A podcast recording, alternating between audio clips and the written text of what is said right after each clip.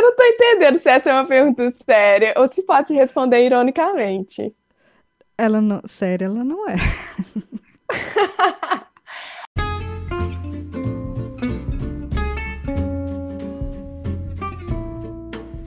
Você está ouvindo o Humores Acadêmicos, um canal dedicado aos humores e rumores da vida acadêmica.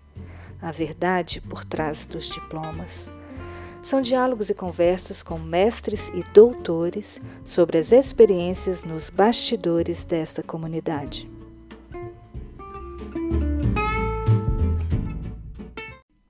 E hoje, para animar os humores da comunidade acadêmica, eu convido uma doutora em engenharia de biociência, mestre em agronomia e fisiologia vegetal, com experiência nas áreas de anatomia vegetal, cultura de tecidos, fisiologia vegetal e biologia molecular.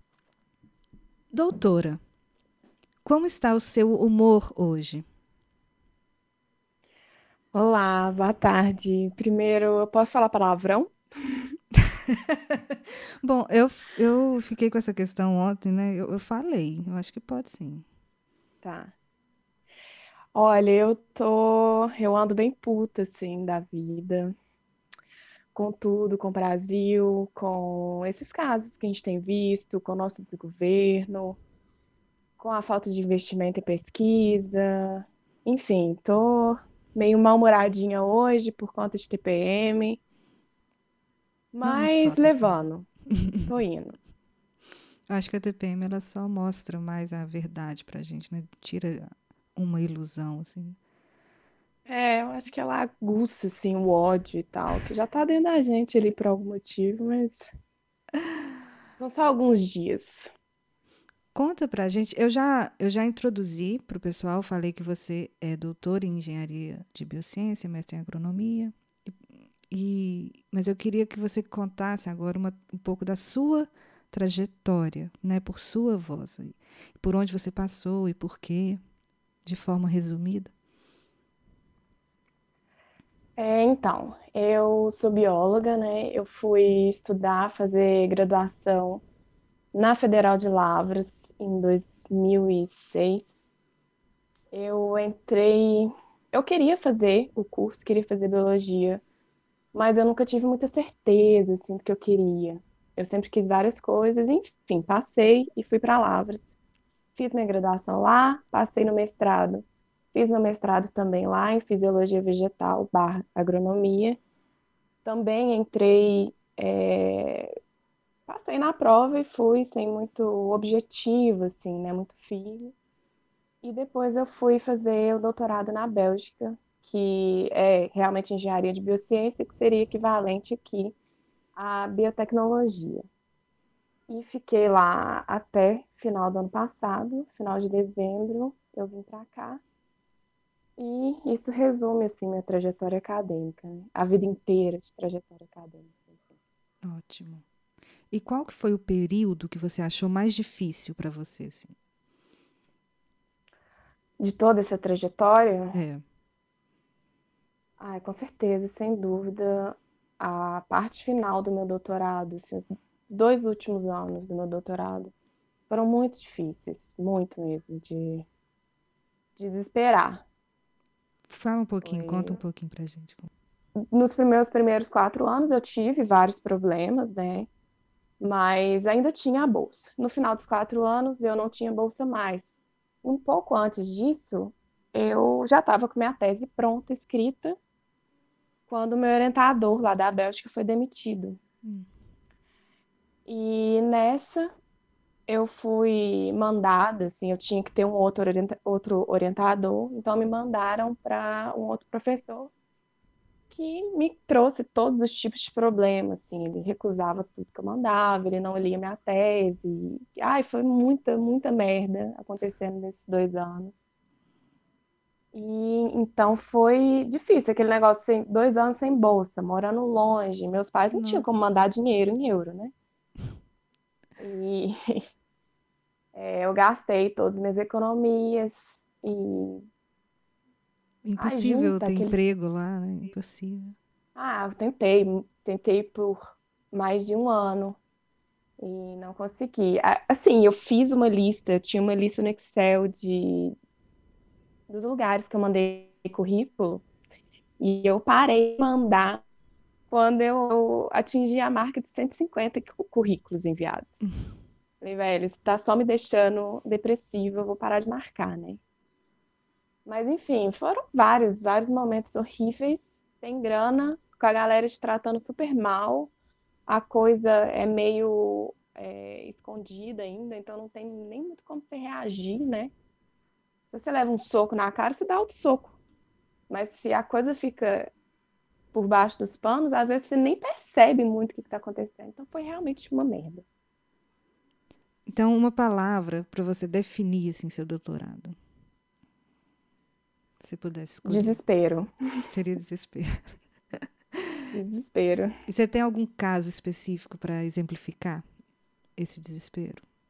Ou alguns casos? Histórias? Eu tenho vários casos. conte, conte, conte. É, Assim, desde o começo, desde o começo mesmo, eu tive muito problema com a faculdade, muito problema com os belgas em si. É, eu, eu lembro que eu terminei meu mestrado aqui na, na, em Lavres, né, lá em Lavres, em julho, eu já tinha tudo pronto, eu já tinha confirmação da CAPES, que eu ia ter a bolsa da CAPES para ir para a Bélgica, eu já tinha todos os documentos, inclusive já tinha enviado os documentos por correio pela Bélgica. E então eu iria em agosto para lá. E que é mais ou menos quando começa também, né? Setembro, quando começa o, o ano letivo de lá. Uhum. E estou esperando resposta, estou esperando resposta do pessoal para ver se, se, eu já podia. Eles tinham que mandar uma carta, né, para eu pedir o visto. Nada. E aí deu, sei lá, começo de agosto, eles não, não me respondiam, é, formalmente, né, oficialmente, uhum. por vias oficiais. E eu liguei para a secretária e falei, o que está acontecendo? E aí a mulher falou, uai, quem que é? O que que tá falando? Ah, sou eu, te mandei os documentos, assim, esse assado, tal data. Aí ela falou, ah, eu tô vendo mesmo, tem o recebimento dos documentos. Deixa eu procurar aqui. E aí, eu sei lá como a galera perdeu meus documentos. Então, tipo, tudo que você manda é, autenticar, você gasta puto dinheiro, correio. Eles de correio? Tudo. Não, não, não é, é possível. É, tinha que mandar pelo correio. Perderam tudo. Ah, não é possível. Meu Deus. Aí eu reuni todos os papéis de novo, fui e mandei para a Bélgica de novo tudo. E eles teriam uma nova reunião em setembro para é, decidir, escrever a carta, fazer a carta convite. Você acredita que eles esqueceram de mim de novo? Ah, não, gente. Eles não perderam os documentos, mas esqueceram que eu existia. No fim das contas, eu consegui em novembro. Que era para eu ir em agosto, fui em novembro. Então, assim, desde, desde o começo eu senti que, que rolava essa. É uma falta, uma má vontade mesmo do pessoal de fora, assim, de mexer com a gente. Um outro problema, assim, muito grande que eu tive em relação a isso é porque a, a, na época, não sei se mudou, mas na época a CAPES bancava só realmente a bolsa. Porque aqui no Brasil você tem a taxa de bancada, né? Que você recebe um orçamento. Além do dinheiro do projeto, você recebe um orçamento individual para qualquer gasto que você tiver além daquele que já está previsto no orçamento da pesquisa. Uhum. E eu não tinha isso lá. Então eu nunca conseguia aprovar a compra de nada. Você fala de, pro laboratório, lembro... o computador, essas coisas? É, não, isso aí no computador eu nem tentei, porque já era. Eles me deram um computador mais velho que tinha lá quando eu cheguei. E eu tive que trabalhar com aquilo por cinco anos, até um dos outros é, doutorandos deixar o computador dele para trás. E eu peguei um computador melhorzinho. Que horror. Mas eu lembro que tinha um equipamento que eu ia usar muito, que eu precisava muito, que ia ser muito legal para minha pesquisa, que era 300 euros. 300 euros o raio nada, do negócio. Né, assim, pra, Não pra aprovaram. Ele, né? Puta merda. E aí, no mesmo mês, eles compraram um container de para as plantinhas crescerem lá, que era tudo automático para o meu colega, né, também do mesmo laboratório, de 150 mil euros. Ele não era, ele era belga. Belga. Entendi. É, você tem algum caso, então, de, de, de, constrangimento, de vergonha que você já passou em evento ou, ou diante de alguma formalidade, algum professor muito sério? Eu, eu passei. eu passei uma vergonha danada um congresso que eu fui, que era só de especialista na, na minha área, em proteômica. E eu estava muito no comecinho do, do, doutorado, então não tinha resultado. Eu ia dar um, uma apresentação do, do meu projeto, projeto né? Uhum. Falar do meu projeto. E meu orientador era um dos organizadores é, do, do congresso. E era em Portugal, era um trem internacional. E tem uma galera bacana lá e tal. E eu fui falar, assim, meio preocupada, porque eu ainda não tinha resultado. E eu tinha meio vergonha de falar em público também, na verdade. E meu orientador muito, ai, muito desleixadão, assim, chegou, não, que isso, não deixa de drama. É, aí uma apresentação, são só 10 minutos, não tem pergunta depois, não tem nada. Faz um trem rapidinho, 10 minutos e chega. Eu falei, 10 minutos, Sebastião? 10 minutos. E aí você vai, né? Tudo que você aprendeu no, no, durante a faculdade, você faz uma apresentação, você passa um minuto por slide, aquela uhum. coisa certinha. Né? E eu fiz tudo bonitinho, e ensaiei e tal. Chegou lá no, no, no momento da apresentação. Tô lá gastando, né, meus 10 minutos. E eu lembro que eu ainda fiquei assim, pô, que que é 10 minutos? O que que eu vou falar 10 minutos? E fui falando, ainda. Nossa, eu lembro que eu soltei um palavrão, assim, de começo em inglês, né? Mentira. Como assim? Não, sério. Nossa, eu falei tipo, fuck, não sei o quê. Hã? E eu falei, fuck, sei lá, né? Eu tava falando, eu tava bem nervosa, né? Tadinha. E eu falando que meu trabalho, na verdade, é em melhor... mais ou menos melhorar a mente genética. Eu... Nossa, eu falei muita merda. E aí eu falei que é, antes de, da gente tentar ficar transformando as plantas e fazer transgenia, uhum. a gente devia parar de, de tentar ser herói do mundo e entender que o que está faltando é distribuição de alimentos. Tipo, dando lição de moral na galera, de nervoso, assim. e aí, no fim, quando deu, assim, cinco minutos que eu estava falando, eu não estava na metade da minha apresentação a mulher lá, lá no fundo da sala vira e fala: tá acabando seu tempo. Eu assim, como assim, gente? Tá acabando meu tempo? Eu acabei de começar. E eu, não, é só cinco minutos. E aí eu fui, né? Nossa, eu, eu falei em 30 segundos o que, eu era, o que era para eu falar em cinco minutos com aquela grande merda, né? Que ficou muito. Já falando. Os desorientadores aí, né? É, desorientador total. E aí, no fim, o que não era para ter pergunta Tinha. surgiu, né? Um monte de pergunta. Não. Um monte de, de da galera fera na minha área, me perguntando as coisas. Nossa, minha vontade era cavar um buraco no chão, enfiar minha cabeça lá e não sair nunca mais. E assim, eu fiquei tão traumatizada que eu nunca mais aceitei participar de congresso como apresentadora. Para apresentar trabalho. Eu fazia, no máximo, apresentava é, para um grupo pequeno, é, para o pessoal lá do departamento. Uhum. Tem mais algum caso do doutorado que você queria lembrar de, de sofrimento? Nossa, eu sofri de... Teve o caso do orientador, né? Ah, assim, aprofundando o negócio do orientador, ele foi demitido e me mandou para o arco inimigo. Ah, esse orientador que foi demitido foi esse dos 10 minutos, né?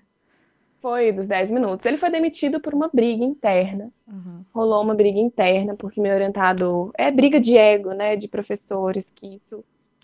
A gente sabe, a gente vê, quem está em, em, faculdade vê, tem muito disso. E lá não, não é diferente, na Bélgica não é diferente. Uhum. E aí teve reunião lá dos professores e, e demitiram o meu orientador. Que ele é, existe o concurso, né? Lá, ele é meio que concursado do, do, do, da faculdade, mas o período de. Aquele período que você fica meio que em teste, Sei. que aqui é três anos, eu acho, lá são cinco anos. Ah, tá. E aí, nesse fim, no fim dos cinco anos, ele foi demitido.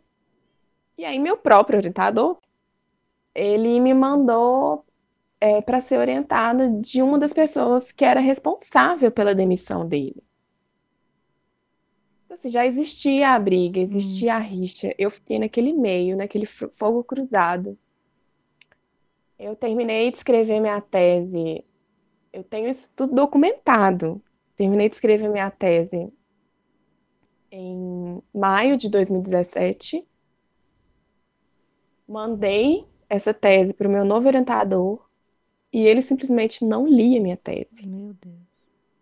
Ele ignorava é, todas as coisas que eu fazia, se que eu pedia autorização para ele, ele não me autorizava. Eu tinha já conseguido pular algumas etapas do doutorado, porque, de acordo com o cronograma lá, eu ia terminar um ano mais cedo. Então, eu poderia pular algumas etapas.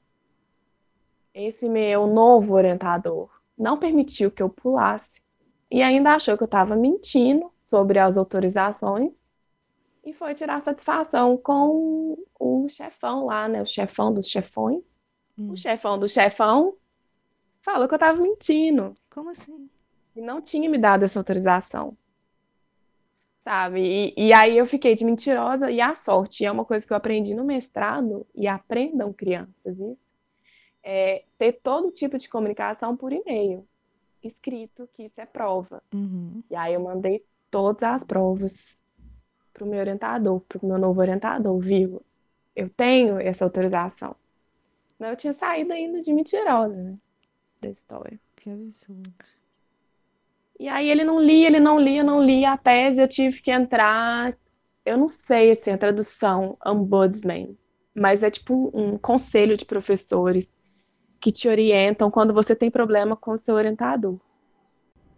Então eu estava eu tava com a tese pronta em maio de 2017 e eu consegui que ele lesse minha tese em junho de 2019. Não, não é possível. Sério. Que ele lesse minha tese, além de todas as correções que eu tive que fazer. Não, é Eu terminei dois anos depois, quase dois anos depois do, do que a gente tinha previsto. Gente, isso é um absurdo. É, e, e assim, isso arrancando os cabelos por causa da falta de grana. E eu não tinha para onde ir, eu não tinha dinheiro para alugar nada. E eu fui morar no meu escritório, Hum. ilegalmente. Fiquei lá morando até eu conseguir dinheiro para eu mudar para um quartinho de estudante vagabundo. Que ótimo, que experiência agradável. Bom, vamos para o nosso segundo bloco. Agora eu vou fazer algumas perguntas inesperadas para você, tá bom? Você estudou na Federal em Lavras, certo? Certo. E você lá trabalhava com plantas também? Sim, sempre, a vida inteira. A gente escuta muitos rumores, né, sobre a universidade brasileira, principalmente as federais. É, era você que tomava conta daquelas plantações de maconha lá na sua faculdade? Ai, quem dera, né?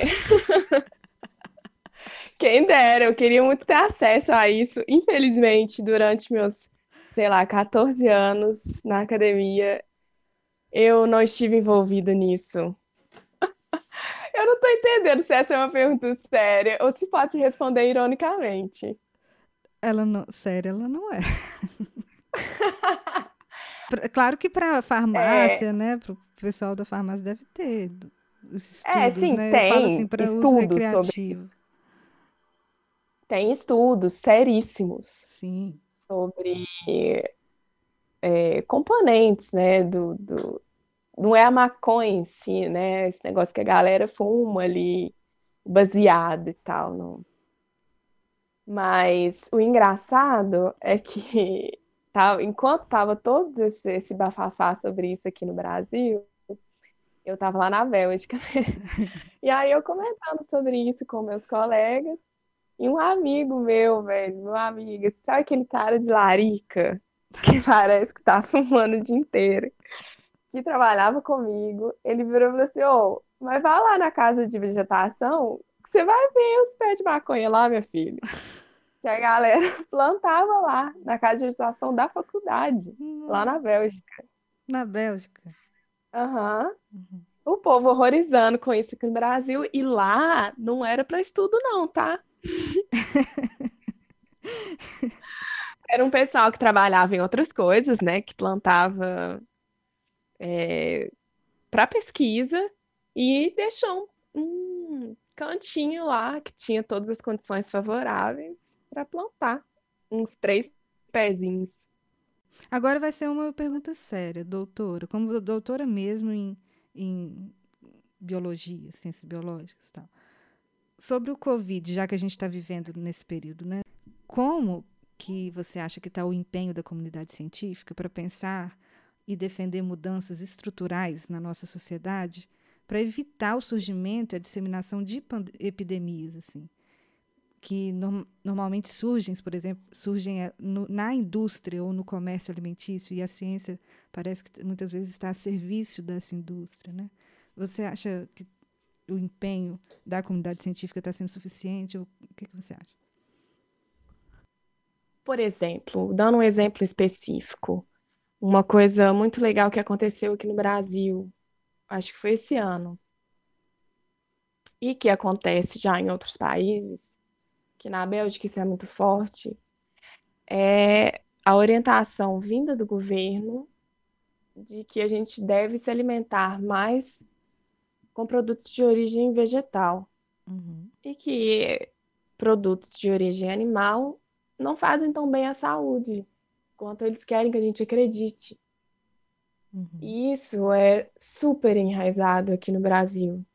Super. É muito difícil que as pessoas hoje acreditem, por exemplo, que a gente tem uma quantidade de cálcio talvez maior num, num leite de um leite de gergelim tem muito cálcio, sabe? As pessoas acham que é só no leite, só no uhum. leite. A gente vê que a maioria dessas pandemias, desses vírus, assim, vem dessa, dessa indústria é, animal.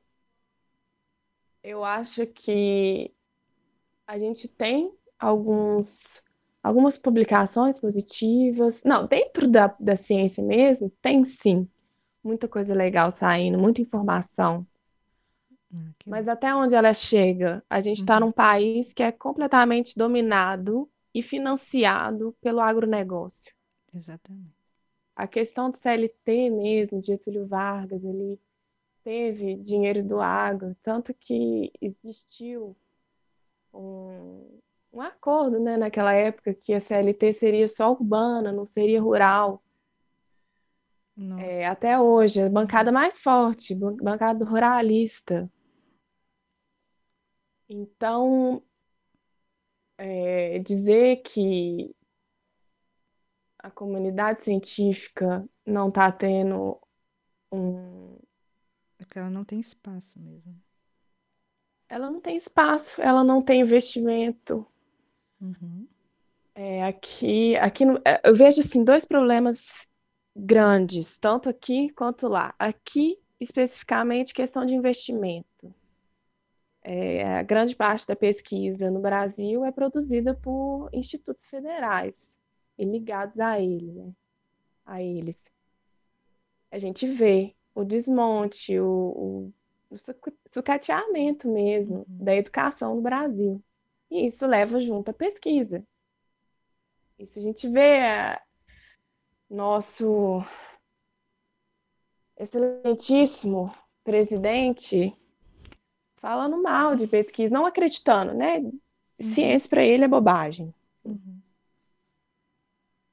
E aí aqui especificamente a gente tem isso aqui no Brasil, essa questão da falta de investimento.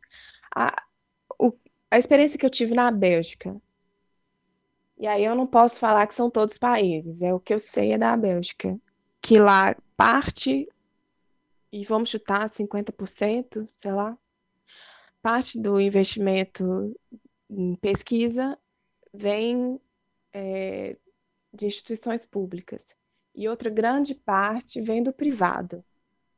Então tem muita pesquisa, tem muita grana, muito investimento, é, os resultados saem rápidos, eles estão sempre atualizados, os equipamentos são modernos. Uhum.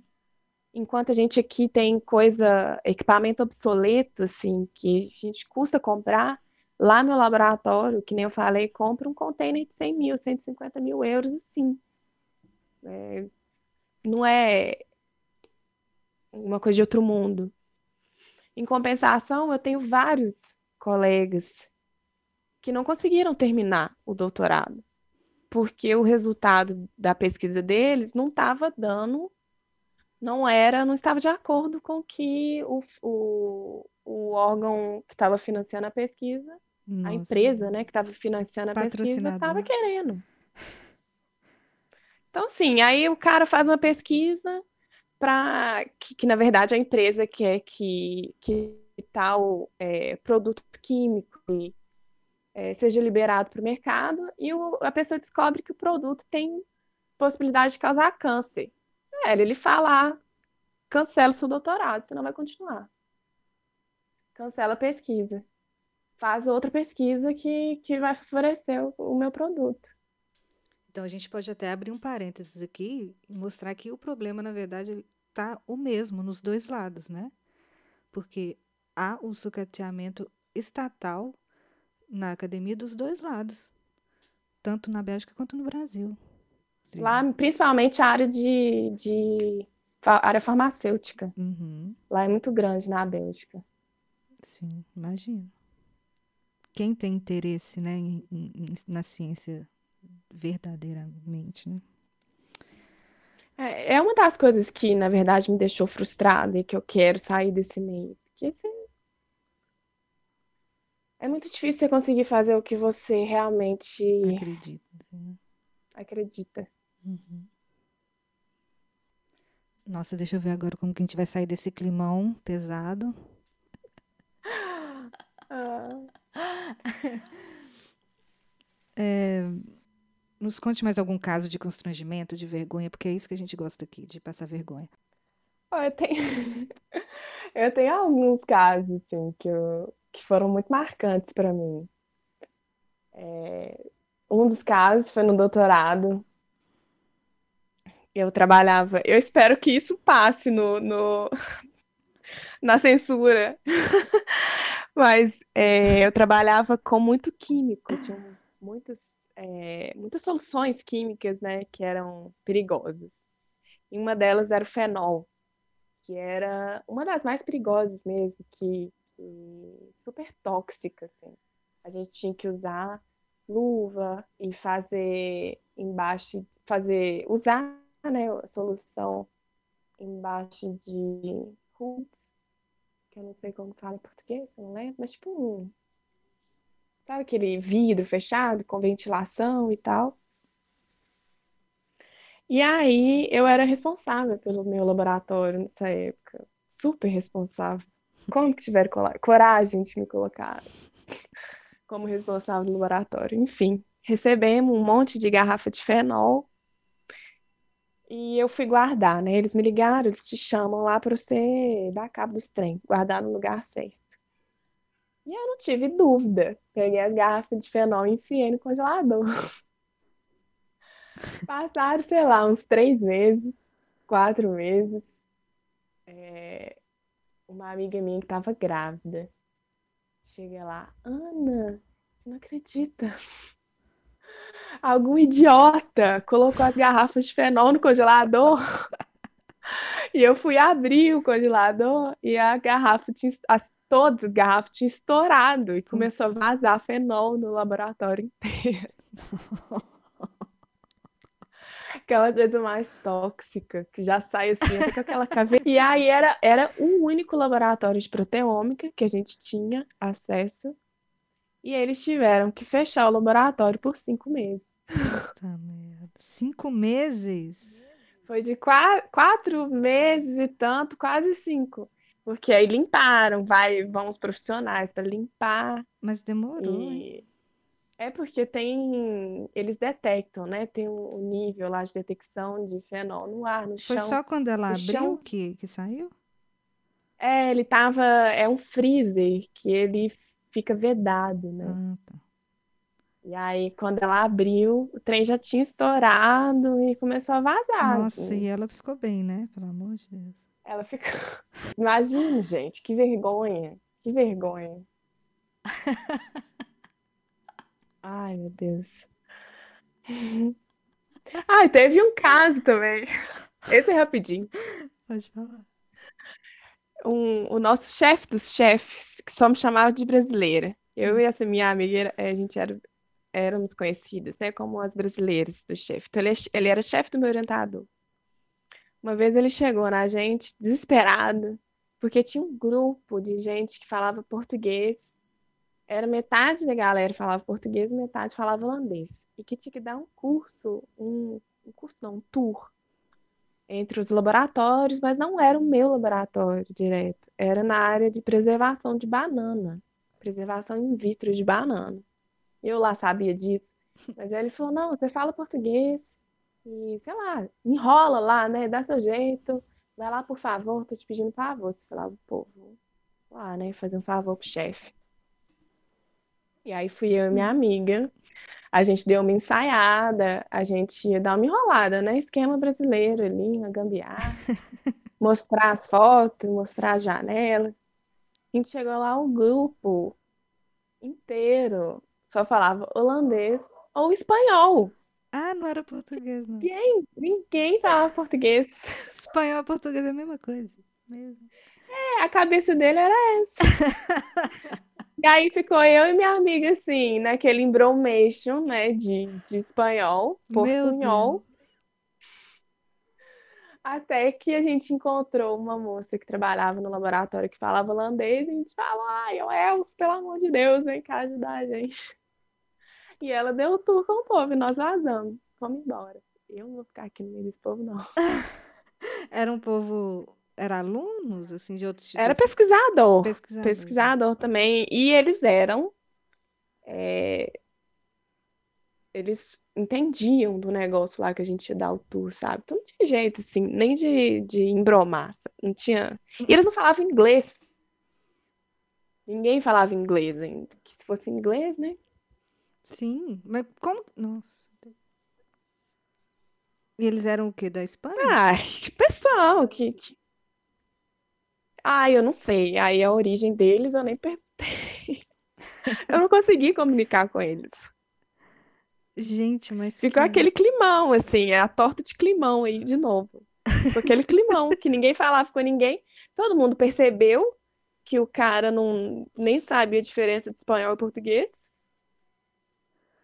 E aí ficou um climão mesmo entre a galera. E depois você não falou Foi ótimo. não?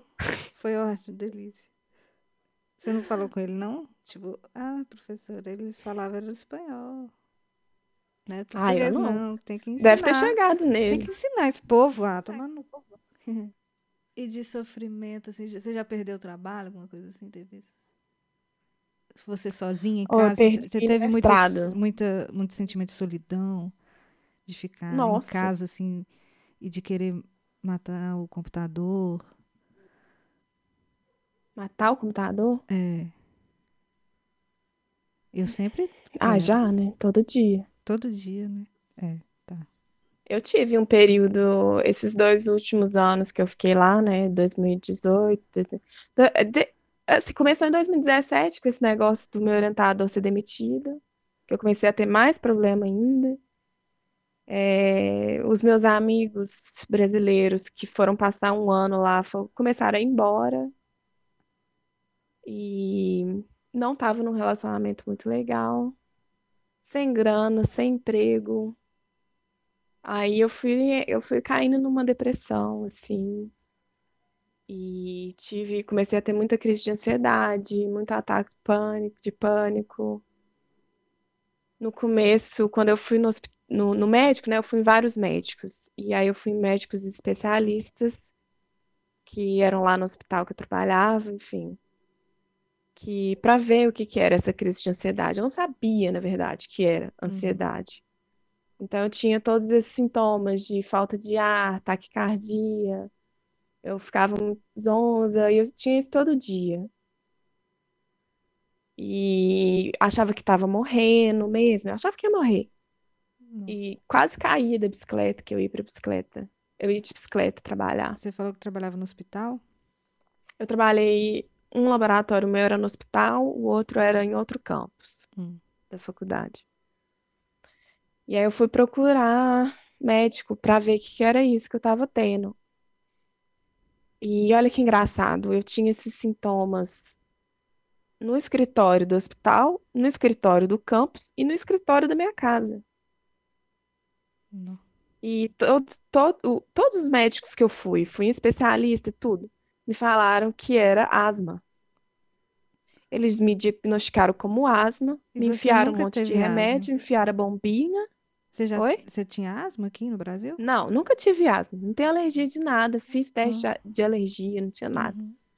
não deu nada. Fiquei um ano achando que eu tinha asma. E aí, sofrendo, esse, esse tanto de coisa, comecei a ter pânico, não consegui sair de casa. Até hoje, pra mim, é muito difícil sair de casa. Pegar ônibus, eu não consigo pegar ônibus. Ficar sozinha na rua, não fico mais.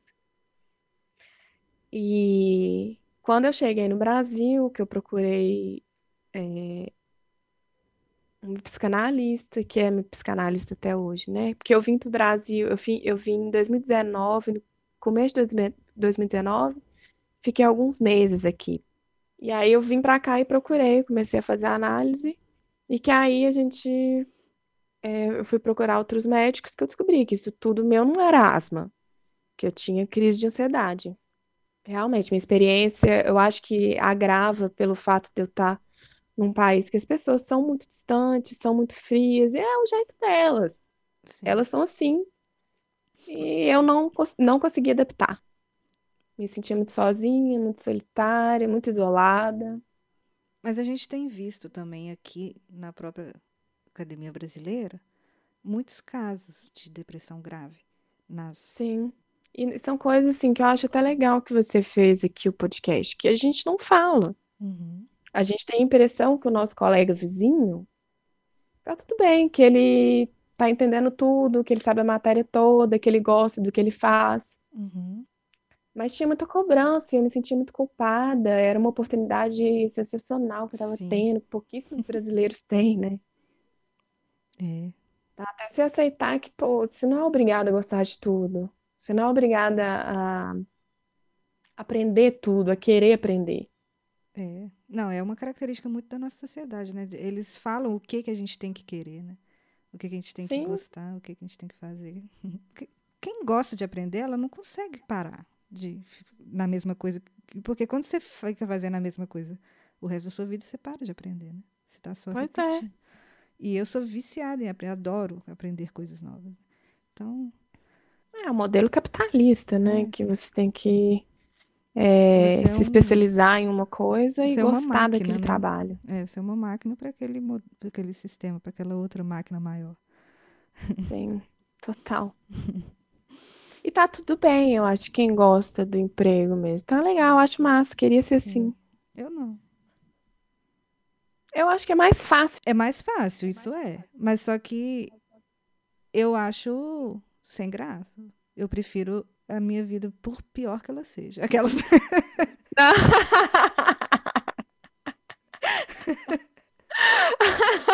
Vou sustentar minha vida, mesmo que ela seja- esteja nessa merda. Não, eu não vou cair no marasmo, não. Uai. É, mas quem gosta, não, não, Não, pra eles não é marasmo, né? Ah, não sei, viu? Você vai ver se tem um pessoal aí, aí vem daqui a uns anos, tá lá tomando remédio antidepressivo, nem sabe por quê, tá cheio de problema, É. sabe? Também. Uhum. Ninguém tá muito bem, tá tudo muito errado. Então agora a gente vai para um momento de criatividade, para testar a sua criatividade ver como que o doutorado ajudou seu processo criativo. Só destruiu minha criatividade, porque a gente não podia ter nenhuma. Só, eu vou te falar algumas palavras que são coisas da academia que a gente está acostumado a utilizar. E você vai tentar me descrever como que seria isso se fosse uma pessoa. Entendeu? Tá. Quem seria essa Uhum. coisa? Por exemplo, o Excel. Como que você imagina que seria essa pessoa? Nossa, pessoa chata. Que surta toda hora, sabe? Que não aceita as coisas. Cada hora a, a- o método é diferente. Você faz de um jeito, dá certo. Da próxima vez você vai repetir, dá errado. Isso acontece? Eu não uso Excel. Nossa, Eu é assim, eu não sei se eu sou muito burra, mas comigo acontece bastante. E ele é, ele é assim e ainda sustenta, né? Tipo, eu não É, estou errado, eu total. tô certo. Tanto o Excel quanto o Word também. Eu, sinto isso. Não, é Então talvez Word o é. problema seja eu. Não, não, o Word ele faz isso mesmo. Eu não Não entendo. faz? Uhum. Tá, eu, eu faço exatamente a mesma coisa que eu fiz no parágrafo anterior e ele faz uma outra. Ele me dá um outro É, resultado. exatamente. Aí eu, ah, ótimo. Ele nem é um ser humano e fica fazendo isso. Eu, e eu mexia muito com Excel, né? Eu fiz muito gráfico, muita estatística também. É, então eu ia a fundo, eu conhecia bastante. Quanto mais eu conhecia, Mas você odiava ele. mais eu odiava e mais ele me odiava. Ele Eu era tipo certeza que ele um- me odiava também. Tipo um, um, um casamento que deu muito errado. Isso. Eu acho que ele é um péssimo casamento. Ele fisicamente, você imagina como? Fisicamente. É tipo um cara, Ah, ele é um homem, com certeza. O estilo dele, assim. O estilo meio Nerd, né? co-hipster, assim, que decide muito bem. É o cara que fala que gosta de boteco, copo sujo. Mas se no boteco só vender Brahma e Skol, ele não vai, né? É, não vai. Aí é, fala uma coisa, faz outra. Sei. É bem Excel. Fala Bem uma coisa e faz outra. E o Mendeley? Ai, o Mendeley é meu amorzinho. É o amor, é o crush. É a pessoa que te ajuda independente do que você fizer com ela, sabe? Que você tá lá tacando informação nela. E ela tá se, se dobrando pra te ajudar. Eu queria que você me Imagina uma mulher. apresentasse essa pessoa melhor depois. Ah, posso te apresentar. Eu adoro ela. É a Mendeley. É a, ah, é a Mendeley. A Mendeley, eu acho que é uma mulher e muito inteligente. É um amorzinho, assim, ela é tudo. E outra, outra pessoa. O dia da sua defesa. Putz. O dia da minha defesa é uma pessoa chapada, assim, chapadaça, que no dia seguinte não lembra nada.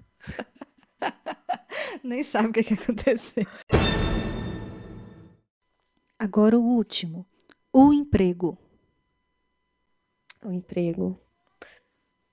O emprego, pra mim, assim, hoje, a visão que eu tenho pra personificar seria, sabe aquele cara do Tinder que te dá um oi? Você vai atrás, você fala o oi, ele te responde oi e o cara some, dá um oi e passa pra frente. Ele te É aceita isso. lá no, no. Dá match, mas não. Não rende. É, dá- deu o match, exatamente, deu um match. E depois, sei lá, se arrependeu, cagou pra você. É igual emprego mesmo, 90% não te responde. Então, ótimo. Chegamos ao fim da nossa entrevista com a doutora. É, você pode agora fazer algumas considerações finais para os ouvintes, para as crianças, como você chama, As crianças. que estão ouvindo. Esse espaço agora é É. para você falar o que quiser, me perguntar ou qualquer coisa. Olha, eu acho mais assim, alguns. Ah, esse conselho fosse bom, a gente não dava, né? Mas vamos aí, tenha sempre tudo por escrito. De preferência, se você conseguir que a pessoa assine Uhum. algum documento, converse com outras pessoas, tenha amigos próximos do seu círculo assim de trabalho e se abra, sabe? Você vai perceber que você não tá na merda sozinho. E saiba que as coisas não são sempre pessoais. É o sistema mesmo, que é assim, a gente leva muito no, no, pro lado pessoal, sabe? Mas a maior parte das vezes não é.